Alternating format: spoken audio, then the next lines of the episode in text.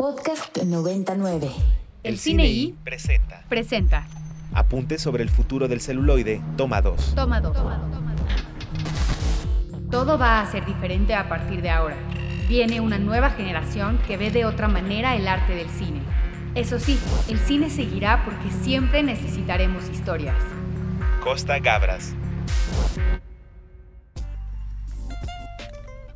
12 con 3 minutos, segunda hora del Cine I del viernes 7 de octubre del 2022. Yo sigo siendo el More. Esto continúa siendo Ibero 90.9 y platica conmigo como es costumbre Ricardo Marín. Aquí mero, tenemos una hora más del cine y more. Andrés Durán Moreno está en la mesa. Aquí seguimos, More, listos para hablar de más y más cine. Y Salvador Nito Wong. Aquí seguimos, More.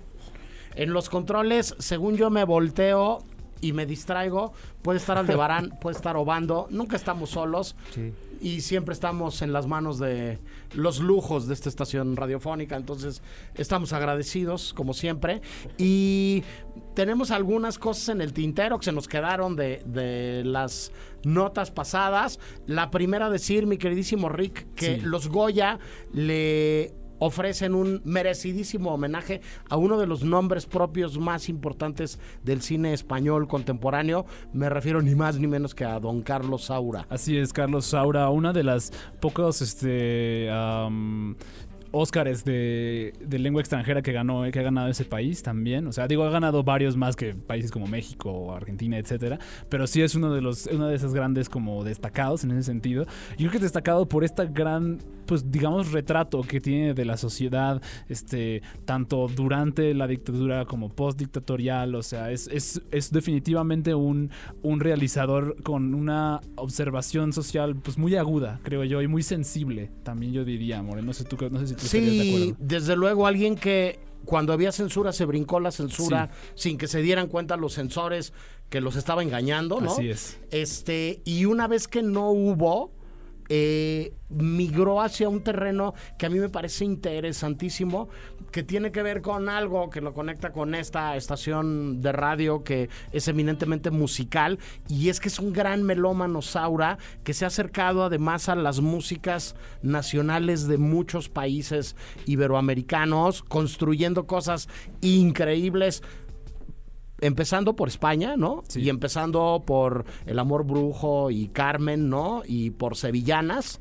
Este, pero luego haciendo una película sobre los fados, luego haciendo una película sobre el tango, este, luego, este, en un recorrido musical extraordinario. Y cuando lo hace sutil también, como cuando no habla en sí de música, aún así sus películas están imbuidas de como de una sensación musical, creo yo. Es muy cuidadoso. De esos directores que yo admiro muchísimo en el sentido de que son muy cuidadosos a la hora de saber qué música eligen para sus películas. No nada más le dejan el trabajo como al supervisor musical o algo así, como que son muy específicos a la hora de Sí, qué, qué músicas va a Y sonar. que terminan convirtiendo a esas piezas musicales que acompañan el metraje de sus obras en himnos. Sí, completamente. ¿no? Este, Cría, Cría Cuervos es creo, el ejemplo más claro, creo yo. ¿no? Desde luego. Con toda esta música de Janet es algo fantástico, creo yo, More. Sí, retrato de una época muy particular, de muchas épocas, pero bueno, sí, pensando en este en su primera etapa este durante el franquismo, ¿no? Este con con películas increíbles como digo, tú mencionabas Cría Cuervos, a mí Sí. tengo profundamente grabada en la memoria Peppermint Frappé, por ejemplo. Este, y este, y uno de los grandes eh, nombres propios del cine español, ¿no? Este, eh, por, por ahí leyendo para preparar la, ¿cómo se llama? La, la nota y para comentar este homenaje, este, me encontré que había muchos lugares en donde eh, se hablaba de los cuatro grandes del, del cine español. Ajá. Este, uno es Buñuel, otro es García Berlanga, el tercero es Almodóvar y el cuarto sería Carlos Saura. Que es el que, que justamente es, pertenece a una generación que, de la cual desafortunadamente él probablemente ya sea pues de los últimos. Sí, justamente. sí, por ahí todavía hace muchas apariciones eh, públicas con su cámara de foto, ¿no? Anda con una Leica preciosa este, Sí. por todos lados y no la suelta y está tomando, o sea, se sube a un escenario a recibir un premio y trae su cámara de foto y le toma fotos a la gente mientras está recibiendo el premio, lo cual me parece que es verdaderamente interesante. Y ya que estamos hablando de España, mi queridísimo Sí. Andrés, Este arranca eh, un festival muy interesante en Cataluña, eh, que es, eh, diríamos, el más importante de cine de terror y fantástico en el mundo, que se llama Sitges. Pues, además del más importante, creo es también el primero que, que es, pues, se genera en el mundo y que genera obviamente esta fama y esta importancia en Europa. Y pues sí, More, efectivamente, Sitges, el Festival Internacional de Cine de, este, de Terror y Fantasía de Cataluña, empieza este 6 de octubre, se termina el 16. Saber que está por allá el querido este mm, Isaac el Esban, querido ¿no? Isaac Esban con su nueva película, quien ya vino a, a hablarnos de ella aquí hace un par de, de programas. A platicarnos del mal de ojo, El mal más de ojo. no a echárnoslo. Exactamente. Ojalá, sí, No, sí, no, Importante diferencia. Sí, sí, sí. Y pues nada, un gusto inmenso que Isaac esté por allá, otros han estado antes. Esperemos en el futuro también estar. A, a mí, Y- a mí. Sitges siempre me ha emocionado muchísimo. Me, me parece de esos festivales en los que eh, la interacción con el público se vuelve esencial.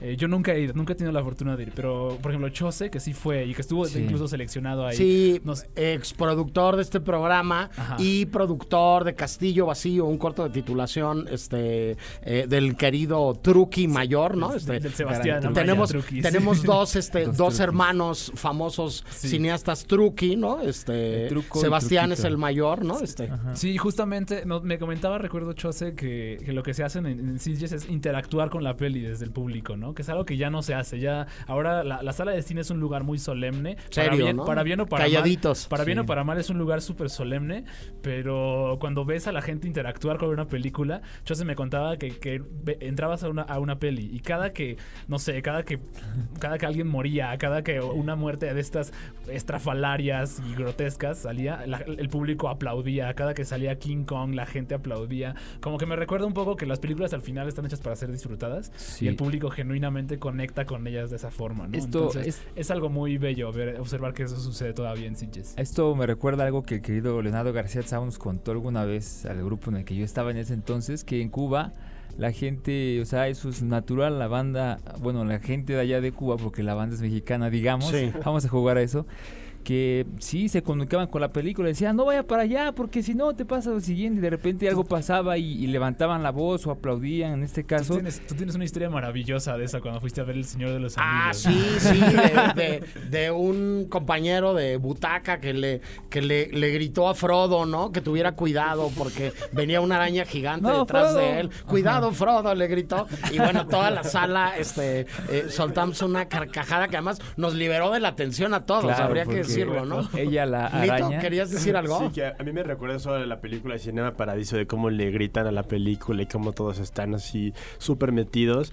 A mí me encanta eso del cine, de que si hay interacción y cuando hay una escena de risa o de miedo que toda la audiencia reacciona, también te genera ese efecto a ti Sí, sí, sí. colectivo. Sí, algo que sucede mucho en India también, por ejemplo, con los musicales de Bollywood que suelen eh, publicar la música de las películas meses antes para que la gente pueda ir a la sala a cantar la rola. Justo hubo un video de esta- este fenómeno viral que se hizo, que no sé si lo- algún- alguien lo ha visto por aquí, está en Netflix, se llama RRR, triple R, que justamente en, la- en las- en una de las secuencias de baile de RRR, que de una de las proyecciones, de, no sé si fue en India, en, en Bangladesh o en Pakistán, estaban proyectando la película y la gente empezó a bailar así, Sí. empezó a bailar la coreografía de la película. No están ustedes para saberlo ni yo para contarlo, pero hace muchos, muchos años cuando yo empecé a ir al cine, las grandes salas de cine, como por ejemplo el cine Hollywood, ahí en el Toreo, Sí. tenían como una explanadita hasta delante de todos los, ¿cómo se llama? De todos los asientos. Y había un intermedio y todos los niños que estábamos en la sala de cine en ese momento durante el intermedio, en lo que los papás se iban a comprar palomitas, gaznates y refrescos, ¿no? La, la copa de helado de Holanda. Te bajabas a jugar y a correr y a echarte machincuepas y, y a darte vueltas de caballo en ese espacio en donde yo ya vi este video viral que tú comentas, la gente se pone a bailar, ¿no? Este, frente a este Sí, éxito sí. global. Este, en los festivales de cine, en algunos siguen quedando este tipo de manifestaciones de un lado, estos serios y pomadosos, ¿no? De el aplauso de tantos mili- minutos, ¿no? Y el Sí, rollo sí. este del aplausómetro, pero en el otro y en el otro extremo, los abucheos. Los hay abucheos hay todavía. funciones de prensa en festivales de cine pesados en Europa, donde hay periodistas que se quedan al final para abuchar la película. ¿no? Cineastas como, como Jean-Marie Straub y, y Paul Schrader han comentado mucho sobre, sobre justo de que dónde están los o qué le sucedió a los este a los abucheadores del cine justamente eran estas personas que incluso Luis Buñuel no recuerdo en qué película hay una anécdota famosísima que Luis Buñuel se levantó de su asiento y le gritó al director Hombre, ¿qué es esto que estamos viendo? Así frente a toda la sala. O sea, Pues bueno, en fin, eh, excelente todo- paréntesis. ¿eh? Todo eso para hablar de sí. CJS, ¿no? Sí, de un año muy importante. 55, de, sí. de los 15 años de Rec, de esta película eh, paradigmática de Jaume Balagueró y Paco Plaza, este, de muchos nombres propios del cine de género español que van a estar por allá, este, como el maestro Casanovas o Bermúdez, ¿no? Este. Carlos Bermúdez, ¿no? Este, Que también es el responsable de películas bastante perturbadoras, ¿no? Muy extrañas las películas de Carlos Bermud, pero siempre agudamente sensibles. A mí me, me, me hacen sentir muy mal, pero me encantan. Amo ver esas películas, las de Carlos Bermud. Claro, y pues, nada, mucha suerte Isaac allá en, Sí, en sí. Sitges. Ojalá que, que, que vuelva con un premio. Esta semana estuvieron por acá eh, Fabio Colona, Rejas y Arancha presentando un Hail Mitch, eh, su corto de titulación de, del área de cine de acá de la Ibero, con el cual ganaron el Festival de Sitges del año pasado. Ya pasó un año, los tuvimos aquí en, en, rápido. en entrevista y pues mucha suerte a Isaac. Decir muy muy rápidamente, eh, solamente antes de ir a, a canción, que hay muchas cosas interesantes Sí. en, en salas, que se estrena Oaxaca, California, que acabamos de decir, Pasaje al Paraíso, Vista por última vez. Se estrena también un documental mexicano llamado Nos hicieron noche sobre una pequeña comunidad llamada Charco Redondo en Guerrero, justamente. Es un, eh, yo lo tuve, tuve la oportunidad de verlo en el pasado festival de cine de Los Cabos, un gran documental también lo creo. Este, está esta película sobre David Bowie que todo el mundo me ha hablado maravillas Eh, de ella. Moonage Daydreams. ¿se llama, si no me Exactamente, exactamente. Eh, sigue en Cineteca Black Canvas y en salas de Cinemex. Tú has visto varias cosas eh, muy interesantes, Rick. He visto varias cosas. Creo que lo que más me ha gustado hasta ahora, porque yo soy un facilón, la verdad, es este la película de Jonás Trueba llamada eh, Tenéis que venir a verla. Me encanta el título porque es porque la sinopsis lee eh, son los personajes van a ir a una fiesta en casa de alguien, hablan y pl- platican de la vida y es, de eso se trata la película. Pero si te parece poco interesante, entonces tenéis que venir a verla para verla, para saber por qué no lo es justo. Muy ok, eh, la ya está en cartelera y en Cineteca el otro Tom Sí. de Laura Santulo y Rodrigo Pla. Es nuestra película de la semana en la página de Ibero 90.9. Échense un clavado es. a ver la, la videocrítica. Está la película de los Muppets en Cineteca, lo cual me parece que es una verdadera maravilla. Genial. Y está The Master de Paul Thomas Anderson en esta revisión de su, de su retrospectiva. Decir que en, en Movie este, ya se estrenó lo nuevo de Gaspar Noé, Vortex, este, y que hay una colección de películas temática que se llama Peli o Truco, este, que se ve muy interesante. Está desde Set de Park Chang-wook, este, Titán, eh, Lamb, La Casa de Jack, La Noche de los Muertos Vivientes y cierro nada más el ciclo. Hablaba de Rec de Jaime Ba- Jaume Balagueró y Paco Plaza. Está Rec en, en Movie. La primera. La primera, que es una película que merece mucho la pena asomarse a ver. Dicho todo lo anterior, vámonos con música porque tenemos más invitados. Reitero que soy un facilote yo more, entonces Dispara. entonces vámonos con algo con esto de Cría Cuervos. Lo que vamos a escuchar es de Janet y se titula ¿Por qué te vas?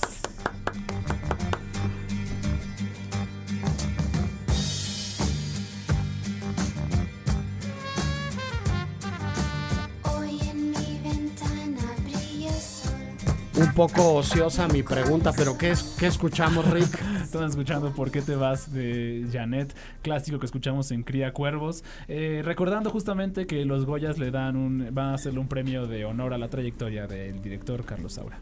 Así es, y bueno, es el pretexto oír una gran canción para hablar sobre un gran eh, festival de cine. Me da muchísimo gusto darle la bienvenida a los micrófonos de Ibero 90.9 y el Cine I a un gran amigo de esta estación y personal, me atrevo a decir, Inti Cordera, director operativo de Docs MX. ¿Cómo estás, querido Inti?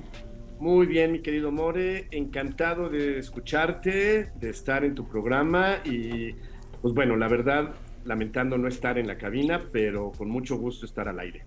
Sí, este, los nuevos tiempos luego eh, imponen eh, cercanías o distancias, pero a ver, yo querría empezar esta conversación, Inti, para hablar, para aprovechar y hablar de, de complicidades y de algo, pues que es una muy afortunada coincidencia, 17 años ya de Docs MX, ¿es correcto? Es correcto, 17 añitos lleva es- este camino desde el año 2006. Que son los mismos años que tiene el programa al aire, mi querido Inti, ¿no? Así es, así es, porque cada año decimos lo mismo y celebramos el mismo cumpleaños. Exactamente. eh, arrancamos este eh, más o menos al mismo tiempo. Ibero 90.9 un año antes, ¿no? Eh, y, y hay muchos paralelismos en, en el, en el desarrollo de, de, pues de esto que, que empezó como pues no sé, como una ocurrencia tuya y de Pau, yo me atrevo a decir la verdad, y que se ha convertido en una cosa gigantesca, este, ya, porque ya no nada más es la Ciudad de México, es todo el país, pero es otros países, es otros continentes, este, eh, ¿cómo, ¿cómo es que ha ido creciendo la criatura, Inti? Pues mira, More, pues todo en esta vida es un proceso evolutivo, ¿no? De aprender, emprender, crecer. Y sí, realmente Docs DF, como así nació, este, pues fue una literalmente una ocurrencia de cantina, literalmente. Eso, No voy a entrar en los detalles. No, de por favor. noche, pero, con eso es suficiente. pero dejo constancia de ello. y, este, y pues fue decir, oye, pues, la Ciudad de México no tiene un festival de cine documental, pues hagámoslo, pues sí, vamos.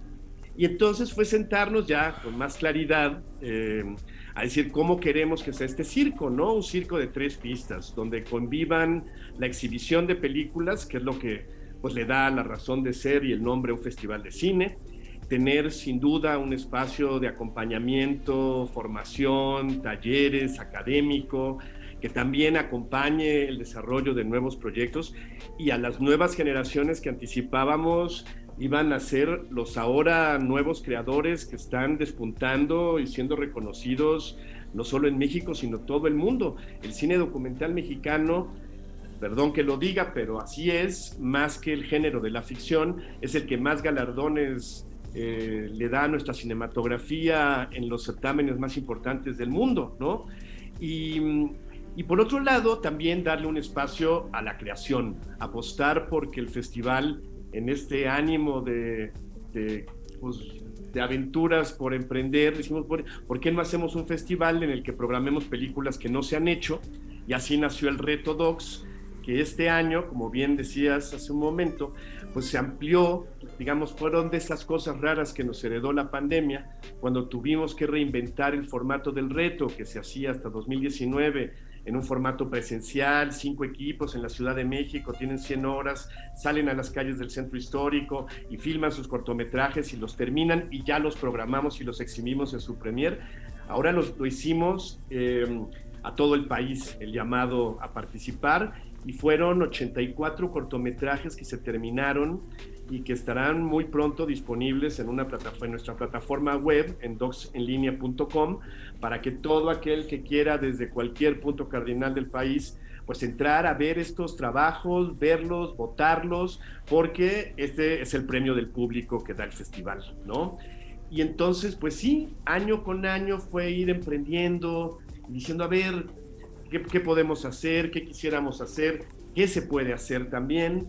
¿No? Pero como te decía, en este proceso evolutivo y de crecimiento, pues el festival fue expandiéndose fuera de las coordenadas de la Ciudad de México, empezando a tener colaboraciones en otras entidades, eh, de alguna manera compartiendo las películas, como es el caso de nuestra sección de octubre, que desde este sábado pasado, el sábado primero de octubre, pues ya llegó a más de 100 sedes, espacios alternativos, cinetecas estatales, cineclubes, universidades, centros culturales, cafeterías en todo el país, ¿no? En 20, creo que son 30 estados del país que, que llega a la red de octubre.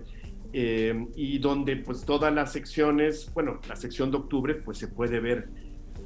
Y bueno, por supuesto, ir encontrando también colaboraciones para también, digamos, pues digamos, promover y difundir el cine documental mexicano con otros festivales en nuestra región latinoamericana, porque creemos profundamente y por eso también hay una sección del festival que se llama Nuestra América.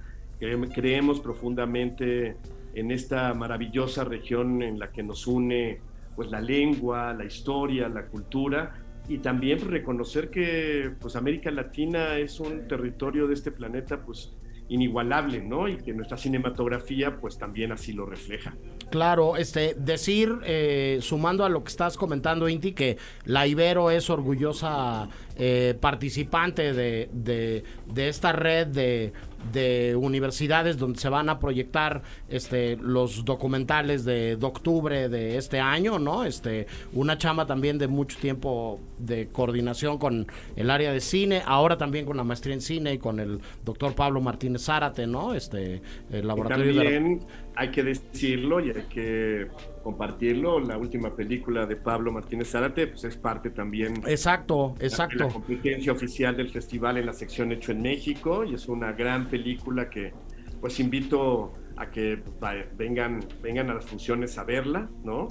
Sí, y yo sumaría a todo esto, Inti, este, la amabilísima invitación que nos hicieron Pau y tú a El Cine y a Ibero 90.9 de, de presentar este año este, eh, la sección de Global Docs, ¿no? Va a haber textos en la página de Ibero 90.9 de todos los que colaboramos en el programa. Le hicimos man- manita de puerco también aquí a David Obando, ¿no? Este, que está estudiando la maestría en cine, que hace documental y que, que nos ayuda a producir también esto. Este, y entonces vamos a, a- a subir ahí unos, unos textos eh, de, de esta sección, que además es una, una de varias de las secciones que tiene que, que nos ponen al día un poco de todo lo que está pasando en el, en el mundo del, del cine documental este, en otras latitudes. Pero Ricardo, te quería preguntar algo, Inti. Sí, Inti, yo quería preguntarte justamente, o sea, tienen una gran selección, una amplia selección de películas este año. Eh, ¿Cómo eh, fue que las acomodaron, básicamente? ¿Cuál fue el Tetris cinematográfico que hizo Docs MX así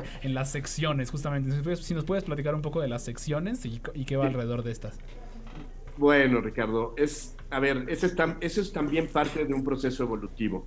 Cuando nació y imaginamos el festival, pues nos apegamos un poquito a las fórmulas que conocíamos había en otros festivales, ¿no? Entonces las secciones competitivas, las- los premios que otorga el festival, los ordenamos desde formatos pues muy convencionales, ¿no? Había premios a largometraje como formato, pe- películas de larga duración, más de 60 minutos. Entonces dábamos un premio a mejor largometraje mexicano, premio a mejor largometraje internacional, premio a, la- a mejor largometraje iberoamericano, premio a mejor cortometraje internacional, premio a mejor corto mexicano. Esos eran los, los- las secciones que pues casi durante 10 años eh, marcaron un poco estas categorías de los premios que otorga Docs. Y nos fuimos dando cuenta hacia el final de la primera década del festival que, que la convocatoria que anualmente hacemos, porque abrimos una ventanilla de recepción de películas más o menos en el mes de febrero, marzo, se mantiene abierta tres meses, como hasta mayo, y ahí van llegando, ¿no? Como a un buzón, van llegando las películas de personas que, pues, que tienen sus películas y quieren que sean exhibidas en, en nuestro festival. Y que cada día son más. Este año recibimos 1.674 películas entre cortos y largometrajes de ¿Qué? más de, más de 100 países. ¿Qué? ¿Qué? 1.674 películas de más de 100 países. Sí, había entendido bien, gracias. Sí, sí. Entonces, ahí hay una, pues, un, un Tetris complejo, Ricardo More, Sí. eh, eh, cómo verlas, cómo seleccionarlas, cómo darles a cada uno su lugar. Y entonces esta, esta configuración de secciones fue cambiando, ¿no? y nos dimos cuenta que de alguna manera las películas que están en la convocatoria o que llegan empiezan a hablar por sí solas, ¿no? Porque nos presentan temáticas que pues, son resultado de las búsquedas narrativas, de, lo, de las preocupaciones temáticas, de las historias que pues, toda esta gran cantidad de documentalistas en el mundo quieren contar. Y entonces fuimos diciendo, ¿por qué no tenemos una sección, Nuestra América, que nos hable y nos voltee una mirada a través de la pantalla a nuestra región latinoamericana, ¿no? ¿Por qué no? Bueno, las secciones mexicanas, digamos, tienen su propia identidad, hecho en México, son las películas producidas eh, en el último año por realizadores que ya han producido o realizado una, una película previa, ¿no? Segundas, terceras, cuartas películas, ¿no? Pues, por ejemplo, en el caso de, de Pablo, ¿no? Que la memoria se filtró por una grieta, pues bueno, ya es su tercera o cuarta película, entonces Teorema del Tiempo de Andrés Kaiser no es su primera película, entonces ahí ordenamos, digamos, la, bueno, Alejandra Sánchez, que también pues desde Bajo Juárez pues tiene ya una gran trayectoria, y bueno, por decir algunos nombres, ¿no?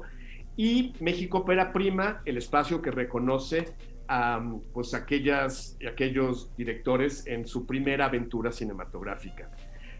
Global Docs, como ya lo mencionaban, que es orgullosamente para nosotros también un honor que sea copresentada con Ibero 90.9 y el CineI, pues sea la sección que nos voltea la mirada al mundo, ¿no? Que sea esta mirada donde podemos ver desde la historia de la recuperación de una ópera perdida, ¿no? Escrita en medio del holocausto, de la Segunda Guerra Mundial, y que un director de orquesta se dio a la tarea de recuperar y buscar por diferentes lugares. Es como un trabajo de arqueología musical y que luego decide volver a poner en escena el Kaiser de la Atlántida, ¿no? Entonces es una película musical, de investigación, de mucho compromiso, pero también tenemos Bienvenidos a España, donde tenemos la historia de un, un lugar en el sur de España, que, que era un, perdón, lo que lo un antiguo burdel, Sí, un puticlub, dicen ahí. Es, es una película espléndida, Inti, espléndida. y nos narra cómo ese espacio es recuperado para albergar a los migrantes, a los muchos y muchas migrantes que llegan a España, ¿no? Pero de repente tenemos Toljati Adrift, que es un documental de una chica española que por alguna razón de la vida decide contar la historia de, un, de una pequeña ciudad, yo diría es como el Detroit ruso, donde pues sí, fue un lugar donde pues eh, bueno, pues, creció muchísimo por la industria del automovilismo, de la construcción de automóviles. De hecho, de ahí se construía el famoso Lada, el Tolyatti, que es como el Volkswagen que conocemos, Sí. el, el vehículo más popular durante décadas en la, en la Unión Soviética. Y, pero luego, pues, decae y, y la ciudad se deprime muchísimo. Los jóvenes no encuentran bien un futuro y en medio de esta indecisión o indefinición de qué voy a hacer de la vida, pues se dedican a tunear estos coches y a echar derrapones en sobre el hielo. Y entonces una historia pues muy interesante, además de una película para quienes gusten de la creación cinematográfica, es una película que yo recomiendo muchísimo porque a mí cuando la vimos, pues me sorprendió muchísimo la forma de realizar esta película. Es un, es un ejemplo de lo que, del, del gran, de lo fértil que es el campo de la creación documental, ¿no? Porque nos cuenta una historia desde la no ficción, pero con una narrativa, bueno, que no les digo más, les va a sorprender muchísimo, ¿no? Sí, Pero que la... Vamos a, a un elefanta sobre la tela de una araña, una película hermosa que yo, yo, invitaría a todas y todos que inviten a sus mamás, a sus papás, a sus abuelitas, porque es la historia de una mujer que va a cumplir 100 años, Simona, ¿no? Y Simona va a cumplir 100 años y nos cuenta su historia desde, desde, la entereza de, de una persona de, de su edad y, y, y es una película muy divertida, muy amena, muy para toda la familia, porque también el documental es para toda la familia, o sea, no solamente el documental que luego suele pasar que la gente ya diga, no, es que o son animalitos este, y la- la- las costumbres de apareamiento del lobo estepario, o eh, o el drama, que también es cierto, ¿no? También mucho de la mirada del documental se pone pues, en, la, en la cruda realidad y en la dolorosa realidad que, por ejemplo, vivimos en nuestro país, Sí. pero también en historias entrañables, dulces, de personajes maravillosos de la vida, porque pues el documental no solo es el cine de la, de la realidad, es el cine de la vida, de Sí, la vida yo- y de los, y de los tiempos que vivimos. Yo a eso, Inti, le sumaría un tercer eh, modelo narrativo que a la gente le pudiera asustar, que son las películas de Talking Heads, ¿no? De, de personas hablando y dando declaraciones a cuadro. Pero todo eso es lo que no es Docs MX. Eh, arranca ya la próxima semana y siempre es un placer platicar contigo, Inti. Solamente este, esto es una provocación para que la gente se acerque a partir de, de la próxima semana a todo lo que va a haber en Docs MX y desde acá le iremos dando fuego y lo iremos compartiendo, Inti. Como siempre, un millón de gracias por platicar con nosotros. Pues muchísimas gracias, More, Ricardo, Salvador, Andrés, todo el equipo ahí de Ibero 99, del Cine I, de, de nuestra querida Universidad Iberoamericana, nuestra alma mater. Y, y bueno, pues nada más, pues estén atentos, eh, ya está la programación disponible en www.docsmx.org. Síganos en nuestras redes sociales, ¿no? Facebook, Instagram, Twitter, arroba docsmx.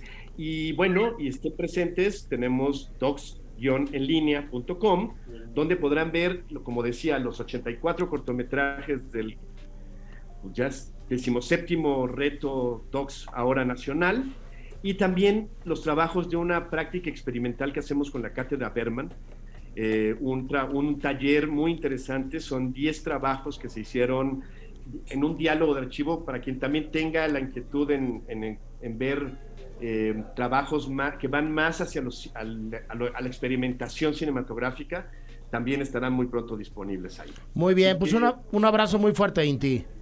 Pues un abrazo muy grande también y buen viernes. Sí, nosotros vamos al último corte de estación del programa del día de hoy y regresamos con un tema que propuso Andrés, que es el cine y las puertas. Díganos qué umbrales interesantes encuentran ustedes en la historia del celuloide.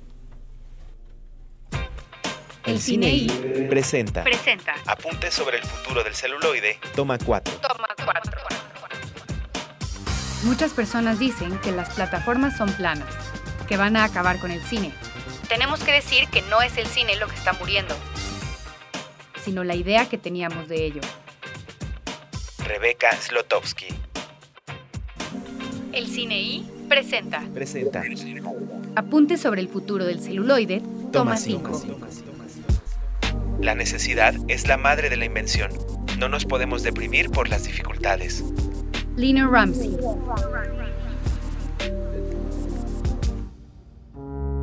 Las puertas y el cine han sido cosas que han estado en una conexión aparentemente discreta, pero profundamente significativa. Son símbolos, portales y rutas que son casi sinónimos de la transición misma.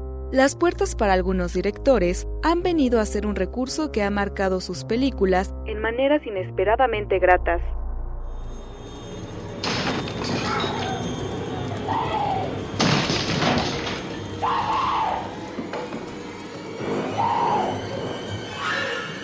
Here's Johnny.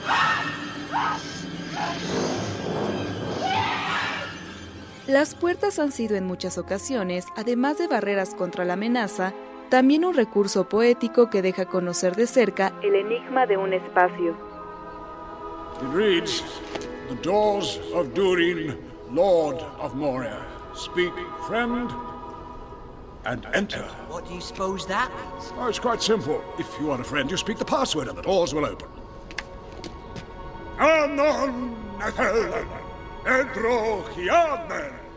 La importancia de estos umbrales en una película suele ser por lo regular desestimada, porque lo que suele ser relevante es lo que está del otro lado, pero nunca lo que está enfrente. Una especie de fenómeno que pasa desapercibido dada la naturalidad de su existencia. La lógica de las puertas es ser el paso entre un espacio y otro, pero sin ellas no habría tal cosa como la división o el acceso. Un ejemplo quizás rebuscado pero certero es la puerta que Ofelia tiene que trazar en una pared para llegar a un mundo donde hay un rey y un banquete intocable en el laberinto del fauno.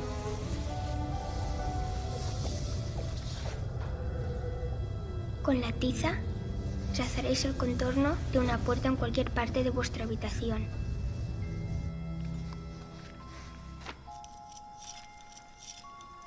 Una vez abierta la puerta, iniciad el reloj de arena.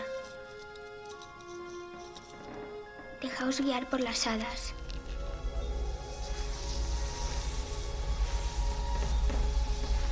No comáis ni bebáis nada durante vuestra estancia y aseguraos de volver antes de que caiga el último grano de arena.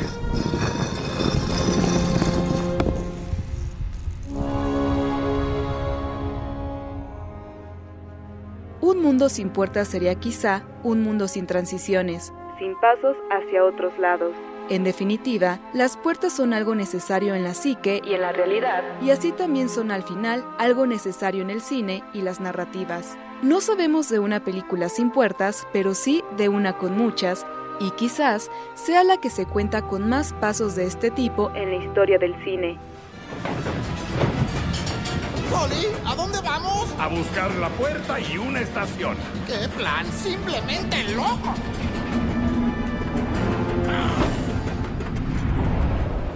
Esto es el cine y las puertas. Yo soy el More y comparto el tema y micrófonos con Ricardo Marín. ¿Qué tal? ¿Qué tal? Aquí hablando de esta gran fritez que son las puertas. Exactamente. Salvador Nito Wong. Aquí seguimos, More. Y Andrés Durán Moreno que puso este tema encima de la mesa. ¿Por qué, Andrés? ¿Por qué hablar del cine y las puertas? ¿Cómo se te ocurrió esta cosa tan extraña? Pues que me pasó algo que a muchos nos pasa, que es que vas a un cuarto a hacer algo, pasas el, el- la puerta del cuarto y después ya se te olvidó. Ya no sabes por qué estás ahí ni qué estás buscando, ¿no? Entonces dije, oye, esta, esta cosa es como si fuera una especie de umbral de la memoria, ¿no? Como que ya ves mis debrayes, salió Andrés de repente. No. Ahí.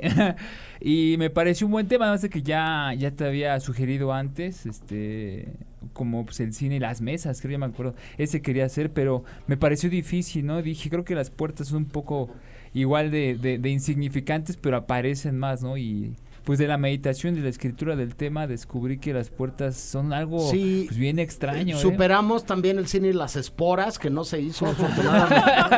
Este, No puede ser. Y ¿Por qué llegamos no al cine y las puertas. Nito iba a decir algo y Ricardo Ah, después. ¿Qué que querías decir, Ahorita Nito? que hablaste de que es algo aparentemente significante, yo creo que las puertas en, en el cine o en la Sí. imagen visual este, te- pueden tener una carga simbólica muy grande. Ahorita, el, el ejemplo que tengo ahorita no es de cine, pero es de televisión, pero es icónico, es de Friends. Este, la puerta morada con un, con un marco. Este, Con el marco en la eh, mirilla, Con el marco en la mirilla es icónico. Y cuando acaba Friends, la última toma de Friends es, una, es la toma de la puerta que se cierra. Sí. Y es simbólico de ya se En cerró el esta último historia. ¿no? Sí, Qué sí, clavado, Nito. Yo no me acuerdo de tanto. ¿Cómo no te acuerdas, More? No, no, y mira, y mira que veía la serie, pero bueno, no, no, no, Es la no última me acuerdo toma de tanto. de no, y si nos metemos a narrativas seriales y a sitcoms y a, a productos este que y a mí ya me cuesta mucho trabajo hacer como la división televisivos, no ya no sé qué es eso, ¿no? Pero bueno, son estas narrativas seriales. Este, sí hay en detrás de la puerta como, como un montón de cosas eh, curiosas, eh, no nada más de esta nueva familia que creo que Friends vino a terminar de poner como, como de moda, que son los roomies, ¿no? Y que son los compañeros de, de departamento. Que, que es, que es como una familia elegida, ¿no? Sino de, de los vecinos cercanos, ¿no? Este, te puedes brincar a Big Bang Theory, ¿no? Este, y a Sheldon tocando la puerta repetidamente, Penny, Penny, Penny, Sí, Penny, claro. ¿no? Querías decir algo, Rick. Yo quería decir justo lo que decíamos un poquito, o sea, bromeábamos ahorita como de el cine y los muebles, el cine y las habitaciones. O sea, recordar, creo que eh, hay un video, en, un video ensayo muy padre en YouTube que se llama eh, como eh, al- elogiando las sillas, ¿no? Así se llama el video. Está hecho por Tony Su, que hizo unos videos también para Netflix, los que nos preguntaban Sí. sobre la serie War. Hace un ratito hubo una llamada que, que, que preguntaban sobre Boar, ¿no? Y sobre qué opinábamos. está buenísima, Unos vela. videoensayos bien interesantes Es- es que están en Netflix, ¿eh? Eh, ¿cómo, perdón? Every Frame Painting Sí, es el, de- ah, es el muy mismo, bueno, es el sí, mismo del, de, del de War, justamente. Pero tiene este video de Every Frame Painting que, era, que se llama como a la- elogiando las sillas, donde dice que, o sea, vemos todo el tiempo sillas en, este, en, en la pantalla grande y las vemos como sillas, pero en realidad no son sillas en sí, son pedazos de diseño de producción. Son, son un pedazo de utilería cuidadosamente elegido. Con las puertas es algo muy similar. Sí, O sea, un, un director de arte trabajó en esa silla. Ajá, ¿no? un, un director que trabajó en esa puerta justamente y dijo, y el decorador dijo, esta puerta va a ir así, porque y fue una decisión súper, súper cuidadosa, ¿no? Eh, y eso me hace pensar, por ejemplo, en una película española, estamos hablando, hemos hablado mucho de cine español eh, Sí. hoy, que se llama eh, El espíritu de la colmena, y estas como secuencias de las Víctor puertas Erice. de Víctor Erice, justamente, que Víctor Erice decía que él solo ha visto tres películas en toda su vida, justamente, esas dos personas. así. Madre mía. Sí, pero este. Pero justo en estas secuencias que son estas puertas como en que tienen un- como un pasillo también. Y habla un poco. Y eso justo se conecta en, en sí con la película, ¿no? Con la naturaleza súper fantasiosa que tiene el espíritu de la colmena. Y como muy imaginativa y hasta surreal, digamos. Y da esta impresión a través de justo algo tan común como las puertas, justamente. Marcos de puertas, pasillos. Yo Sí. ya pensé en Poltergeist ahorita. y ya me empezó a dar como susto. Sí, Andrés. Sí, y esto justamente que, que apuntaba Marín, ¿no? Que a través de la escritura de este pequeño programita, pues llegué a esa conclusión, ¿no? De que las puertas, pues imagínate, si no existieran, literal, en tu realidad y en tu vida las puertas, ¿qué clase de vida tendrías, no? Entonces, pues sí, solo observar eso y aquí creo que querido Neto quería compartir algo. Ah, bueno, este, ahorita justo me acaba de escribir Emiliano Contreras que él nos dice que Narnia, que si Narnia cuenta con una Ah, puerta, por supuesto, cuenta. por supuesto. Y Saludos a Emiliano Contreras. este, también a. Omar, que ayer lo conocí, que escucha el programa, y a Benjamín también. Este, yo ahorita hablando de, de Tony Su, eh, también él tiene un video ensayo sobre David Fincher y habla sobre la ausencia de cosas en el cuadro que lo usa simbólicamente para representar que alguien está distante así y David Fincher encuadra muchas veces una puerta vacía Sí. donde no hay nadie y esperas que como que haya algo ahí pero no hay y eso nos hace sentir distante al personaje. Completa- Sí, completamente. Hace un momento hablábamos de Clint Eastwood, por ejemplo, y de Los Imperdonables.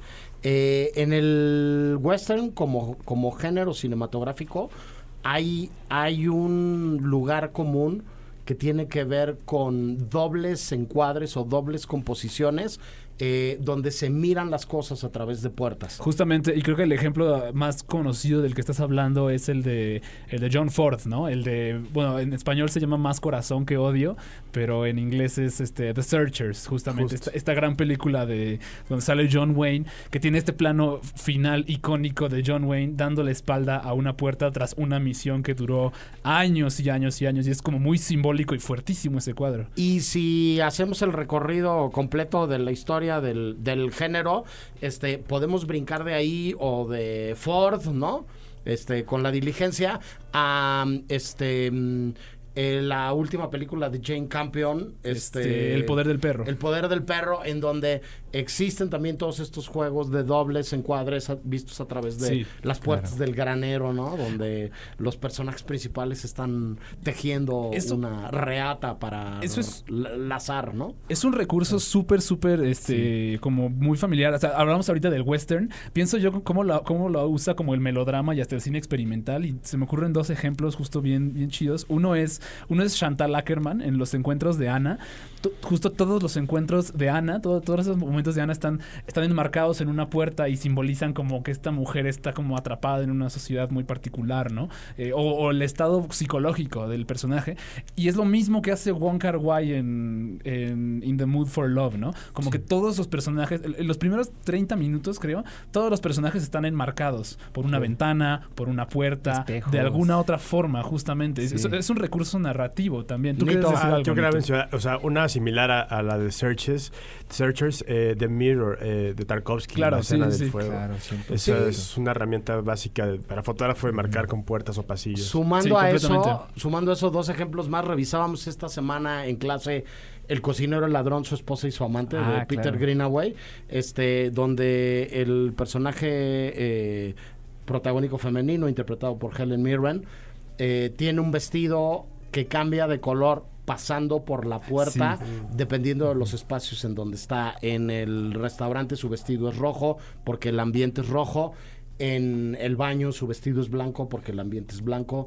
En la cocina su vestido es verde porque el ambiente es verde. Entonces, esa es una. Y la otra, hay una conexión de vasos comunicantes simbólicos de para qué sirven las, las puertas en eh, una película eh, portentosa de Robert Altman que se llama Vidas Cruzadas, Shortcuts, Shortcuts, en sí. donde los personajes eh, que conforman el reparto de esta película coral abren y cierran puertas y a partir de que abren y cierran puertas terminan secuencias e inician este eh, nuevas eh, convenciones de espacio y de tiempo. En el ámbito de una película coral, justamente, ¿no? Estilo Magnolia. Bueno, Magnolia es una clara heredera justo de, de Shortcuts, pero Sí. en el, el ámbito de todas esas películas que hacía Robert Altman sobre muchos personajes y todos unidos a partir... Y es una, es una transición audiovisual, justamente, ¿no? Hacer, hacer que el match cut, que, que corte justamente en el momento exacto de cuando abre la puerta, que es algo que hacía mucho también Akira Kurosawa, justo. En el movimiento, en, eh, justo cuando abrían, cerraban puertas o se movían hacia otro lado, ahí es cuando decidía cortar, justamente. Siempre será más interesante un corte durante el movimiento, diríamos en clase de lenguaje cinematográfico. Pero bueno, eh, tenemos una cápsula más, ¿no? Entonces, este, querría saber si podemos soltar la, la segunda cápsula y regresamos para hacer recomendaciones y cerrar con el programa del día de hoy. En el cine hay un puñado de puertas que nos recuerdan grandes historias. También una que otra cosa, objeto o efecto especial que simula una puerta. Al final, para el cine, una puerta puede ser cualquier cosa que sea el puente entre un lugar y otro. Excuse me, sir. Can you tell me where I might find platform nine and three quarters? Nine and three quarters. Las puertas además pueden tener muchas formas o incluso gozar de vida propia, como la que intenta abrir Alicia persiguiendo al conejo blanco en la versión animada del 51. I beg your pardon. It's quite all right. But you did give me quite a turn. You see, I was following. Rather good, what? Doorknob turn? Please, sir. well, one good turn deserves another. What can I do for you? Well, I'm looking for a white rabbit, so um, if you don't mind. Eh? Oh, There he is. I simply must get through. sorry, you're much too big. Simply impassable. You mean impossible? No, impassable. Nothing's impossible. La magia y las puertas en muchas películas parecen tener una especie de relación intrínseca, pero como es natural, no siempre es así. Hay unas que otras más comunes en sustancia, pero no dejan de ser importantes para una historia o una situación. Una puerta común y corriente de repente puede ser lo único entre la vida y la muerte.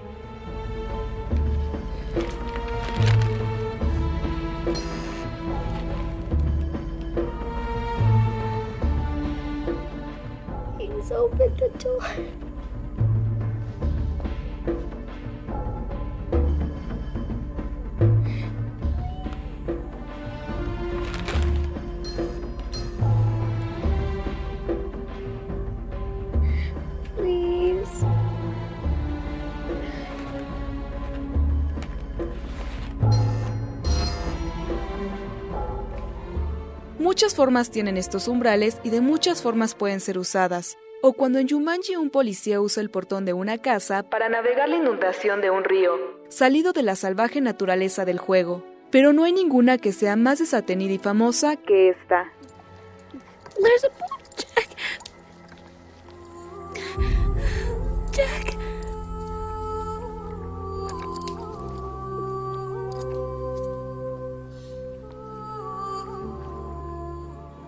Las puertas en el cine gozan de algo muy extraño de explicar entre la importancia y la absoluta ignorancia.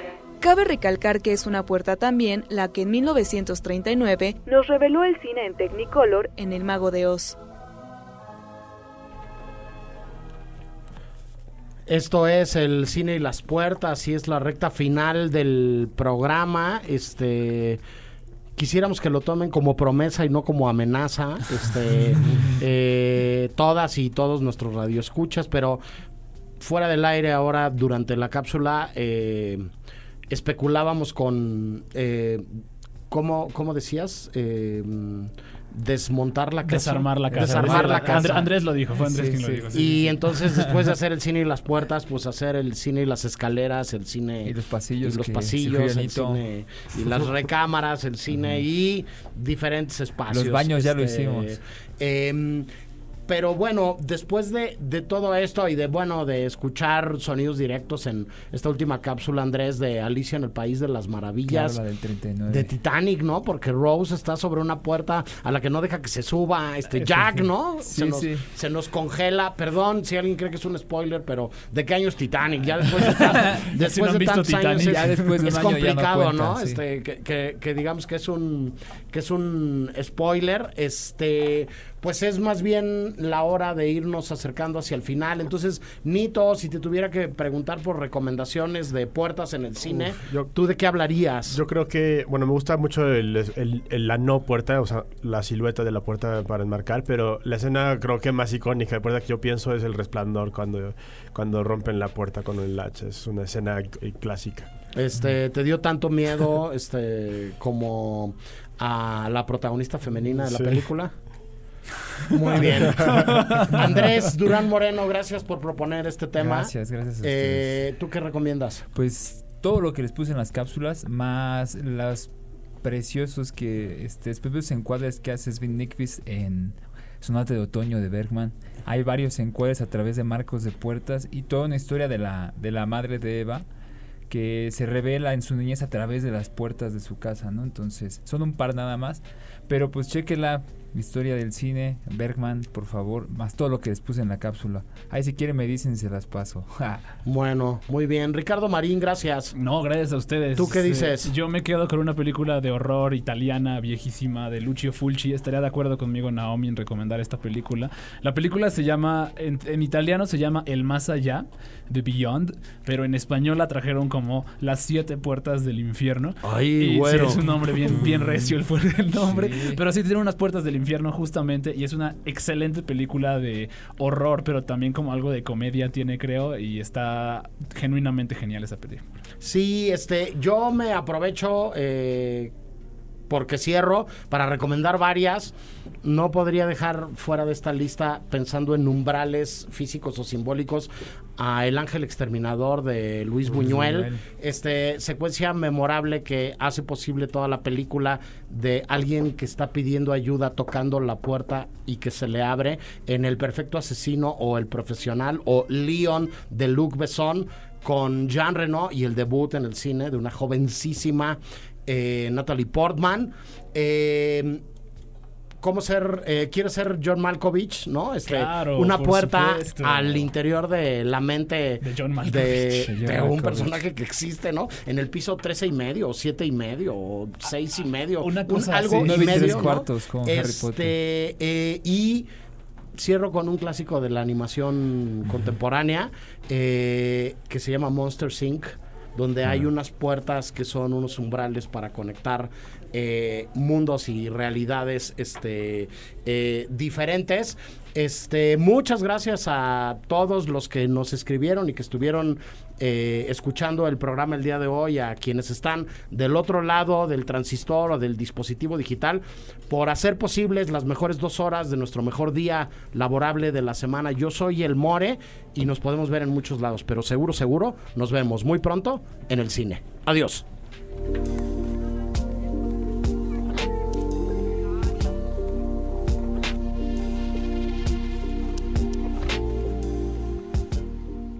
El Cine I presenta presenta Apuntes sobre el futuro del celuloide, toma 2. Toma dos. Todo va a ser diferente a partir de ahora. Viene una nueva generación que ve de otra manera el arte del cine. Eso sí, el cine seguirá porque siempre necesitaremos historias. Costa Gabras. Para más contenidos como este, descarga nuestra aplicación disponible para Android y iOS o visita ibero909.fm.